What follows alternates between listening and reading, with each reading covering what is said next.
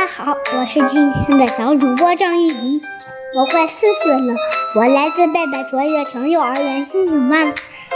大家好，我是艺林的妈妈，今天由艺林小朋友来给大家讲故事，故事的名字叫《小青蛙的泡泡糖》。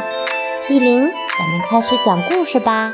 好，小青蛙的泡泡糖，呱呱呱，傍晚。从小池塘里传来小青蛙的叫声，小鼹鼠蹦蹦跳跳跑来了。小青蛙，你的歌声真好听。啊小鼹鼠发现小青蛙每叫一声，它的嘴巴两侧就分别吐出两个白色的大泡泡，真好玩。小鼹鼠说：“小青蛙，你可真厉害，一边唱歌还一边吹泡泡糖。”呱呱呱。小青蛙得意的叫：“你送给我一块泡泡糖好吗？”小鼹鼠请求道：“呱呱呱，不送不送。”那你卖给我一块好吗？呱呱呱，不卖不卖。小鼹鼠生气的：“你真是一个小气鬼！哼，你的唱的歌难听死了。”呱呱呱，哈巴狗循着歌声来到小池塘边。他也发现小青蛙会吐泡泡糖，汪汪汪！真神奇！小青蛙，你卖给我一块泡泡糖好吗？呱呱呱！不卖不卖！哼，抠门儿！看哈巴口头也不回的走远了。呱呱呱！小花猫听见了小青蛙的歌声，也来到小池塘边。哇，小青蛙的泡泡糖吹得可真大呀，一次能吹两个哟！喵喵喵！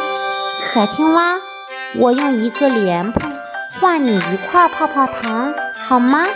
呱呱呱，不换不换！哼，不和你做朋友了。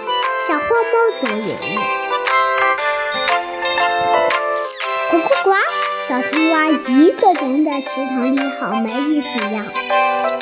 它跳上岸去找小鼹鼠、害怕狗和小花猫玩，可是大家都不理它。你是小气鬼，我们不和你玩。你们听我解释好吗？其实我不是小气鬼，我吐出的不是泡泡糖，这是我的声囊，从肺部出来的。气体会把声囊胀满，这样才能发出声音。如果给了你们，我就变成残疾了。那你怎么不早说呢？我喜欢让人羡慕的感觉。本想显摆一下，谁知道你们都想要我这两个泡泡糖？小青蛙无奈的说：“哈哈，原来是这样呀！那你继续给我们唱歌，我们不要你的泡泡糖啦。”小青蛙回到池塘里，站在大荷叶舞台上继续唱歌。小伙伴们围着小池塘跳舞，夏天的傍晚真快乐。